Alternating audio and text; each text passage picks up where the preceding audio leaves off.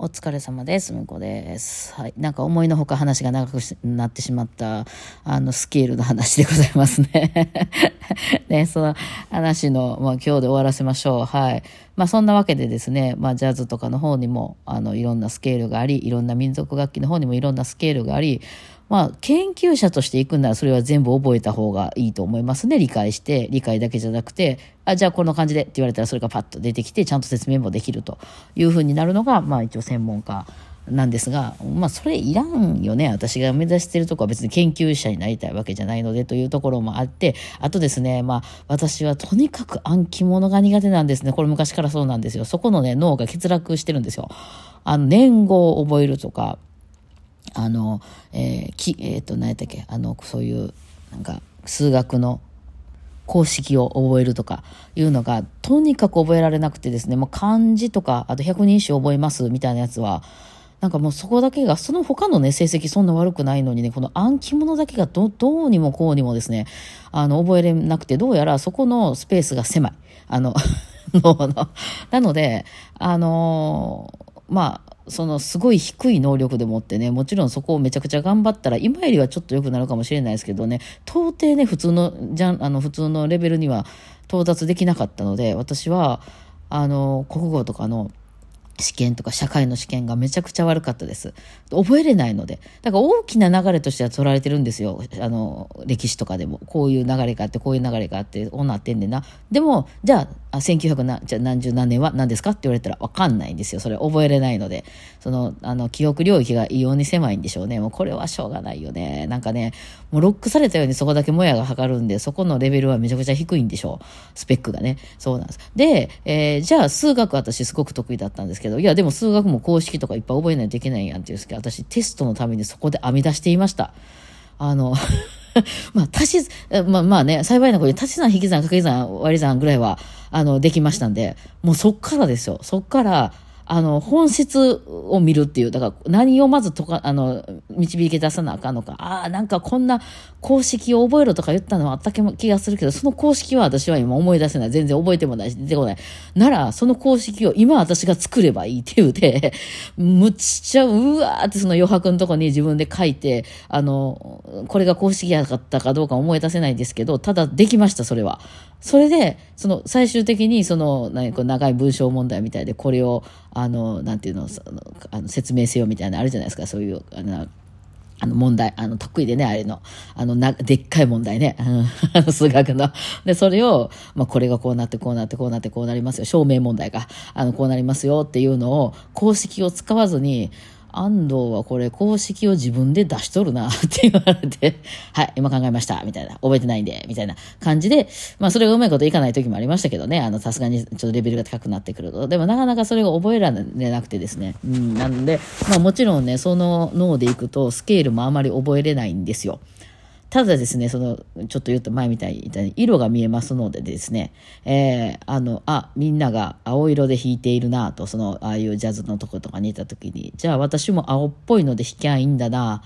っていう感じで、真似ですね。その耳コピという意味の真似じゃなくて、みんなが喋ってる言葉を喋ろう。あ、みんな関西弁で喋ってはるな。じゃあ私も関西弁っぽいので喋ろうって、ちょっと変なところも出るでしょうけど。で、こっちの世界に行ったら、みんななんか、あの、英語で喋ってはるわ、みたいな。じゃあ私も英語っぽいものを喋ろう、みたいな。なんかそういうノリで、あの、乗り越えていくという手段を取りました。なんせ覚えられないので、はい。なので、未だに音階は意味分かってませんけど、まあ、他のみんながバーッと弾いた時に、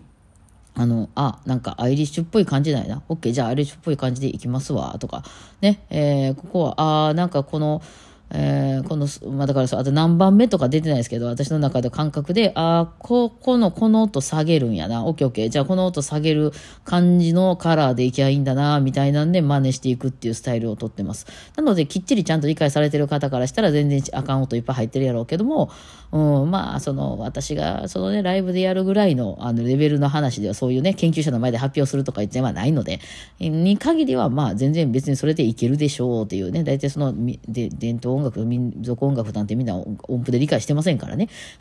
そそれっぽいものをあの出すっていう、そう、そのそれっぽいものを出すっていうのはね、この結構うちのバンドの受験っていうバンドはみんな得意じゃないかなと思いますね。うん、その広く浅くとかうちら言ってるのはそういうとこなんですよね。いわゆるその、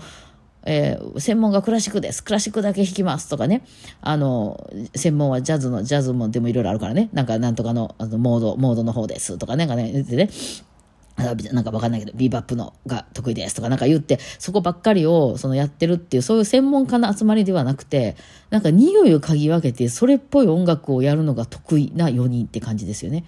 からそのバックボーンは全然違うんですよ。私はクラシックから来てるし、ね、ギターの松本さんはロックの方から来てるし、みたいな、そこ昨日言ってた原田君なんかジャズの方から来てますし、って、スーツは何から来てるのかわかりませんけども、あ それで、あの、そこから来てるのに、なんかそれっぽい、それこそだからみんなね、クラシックっぽいもの弾いてみてって言ったら、なんかそうなりますよ、それっぽくは。まあ、もちろん、がっつりクラシックやってる人からから聞いたら、それはクラシックじゃねえってなりますけど、なんかそれっぽいものを嗅ぎ分けて、なんかそれに寄せていくっていう、ああれもまあ能力でですね、なんかね、えそれってだからその、今のポップスですよね。まあ、だから博士太郎さんがそれ結構初めにバーリンでやれはったまあもちろんやってた人がいたんかもしれないですけど、あの、だからその、アイリッシュとか、その、単語とか、そういうものを、その本当の専門家ではなくて、ポップスにその要素だけちょっと取り入れて、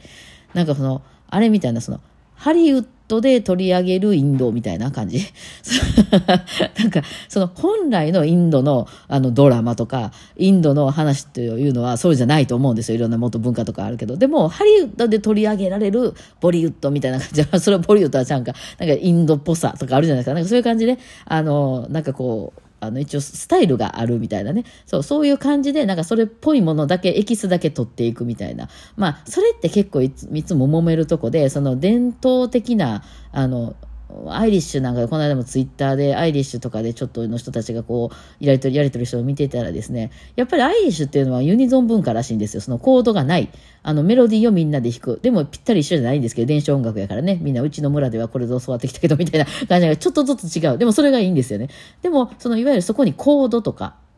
あの、リズム楽器とかいうのはもともとは入っていなかった。それこそバイオリン一本で人を踊らせることができるものを弾くのが、あの、バイオリンじゃなくてもその楽器でね、あっていうのが、まあそのアイリッシュであるという考えなのかなわからないですけど、その、昔の人の、あの、アイリッシュの、そういわゆるスタンダードと言われるようなものなんですが、もう時代はね、いろいろなってきて、このポップスの中にアイリッシュ入れたりとかいろいろやって、やっぱコードってあるよねっていうね。えー、なので、そのコードをいろいろ入れてきたり、ね、えー、あとはそこにそのバウロンとかいう、バウロンもま比較的新しい楽器だそうです。あの、ね、え、そういうアイリッシュの中では。そういうのを入れてきたりして、まあその、いわゆる今ポップスとかを聞き慣れてる人の耳にすごく耳馴染みのいいアイリッシュというものが今出来上がってきてると。でもそれってその、いわゆるもう元のアイリッシュをやってきてる人にとっては、ちょっとそれ違うくねってなると。これも完全にクラシックで起こってる現象ですよね。えー、なんかそのクラシックとかでも世の中に出回ってるなんか G 戦場のアリアとか、やっぱヘルベルのカノンとか有名な曲ありますけど、あれってガチでクラシックやってる人からしたら全然クラシックじゃないやつが広まってるんですよ。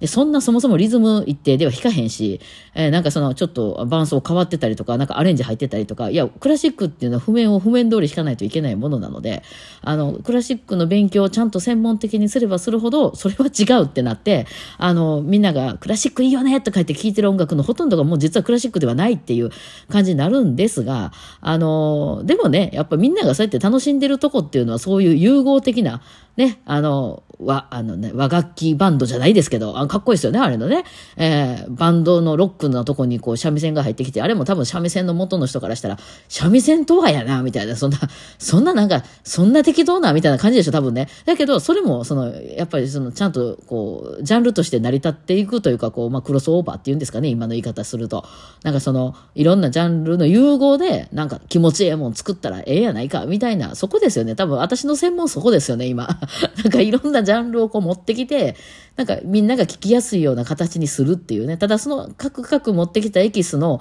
元の人からすれば、いや、それは違うでしょっていうふうにはなるから、もうお叱りを受ける感じですけども、でもそうじゃない。それやりたいんじゃないうちらはその大元のやつをやりたいんじゃない ジャズの、あの、なんとかスケールを全部モード戦法を覚えたいわけじゃない。うん、そ、その、あの、エキスだけ取ってきたいだけなんだよっていうことで。まあね、今取り上げてるという感じなんですけどね、なかなかその辺の、あの、やりとりっていうのはね、いつの時代も難しいですけどもね。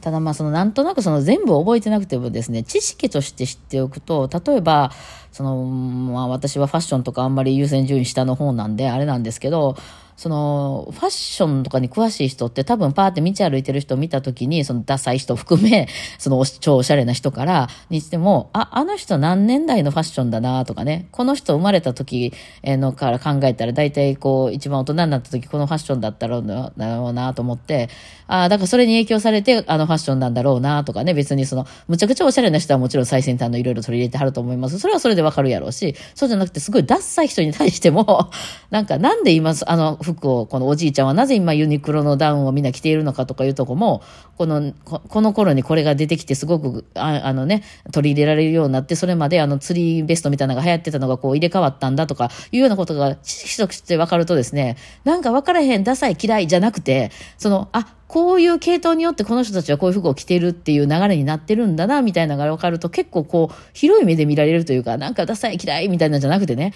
うん、あの、私と、私の好き、嫌いな服着てるからこの人嫌いとかじゃなくて、あ、この人はこういうジャンルの服が好きで、で、こういう、あの、今までの歴史とか、その育ってきた時代とかから考えるにきっと今こういう風に至ってるんだろうなとか、なんか分かると結構面白かったです。音楽もそうですよね。パッと聞いた時に、わかんない、これなんか変な弾き方してる、この人変とかじゃなくて、あ、きっとこの人バックボーンこれだな、みたいな。で、そのね、あの、その、ジャズから来た流れのこれなんだろうなとか、あ、この人音程が悪い、弾けてないとかじゃなくて、なぜそうなってるのか、あ、きっとバックボーンこの人ブルーグラスだなと。だから音程は優先順位上じゃないと。で、しかもコードの概念がある、みたいなことが分かると、会話ができるわけですよね、そことね。うん。だからそれはね、すごくまあいろんなジャンルやっててよかったなと思ったとこですよね。あの、その自分以外のちょっとわからないとこをこう、その排除する方じゃなくて、なんでそういうふうになってるのかっていうのが分かるとですね、その、この人弾けてないから一緒に弾きたくないわにはならないんですよね。うんね。だからそれはね、すごく面白かったなという、まあ結局何も落ち着かない、あの、着地点のない話でございました。というわけで、はい、今日はこの辺でお疲れ様でした。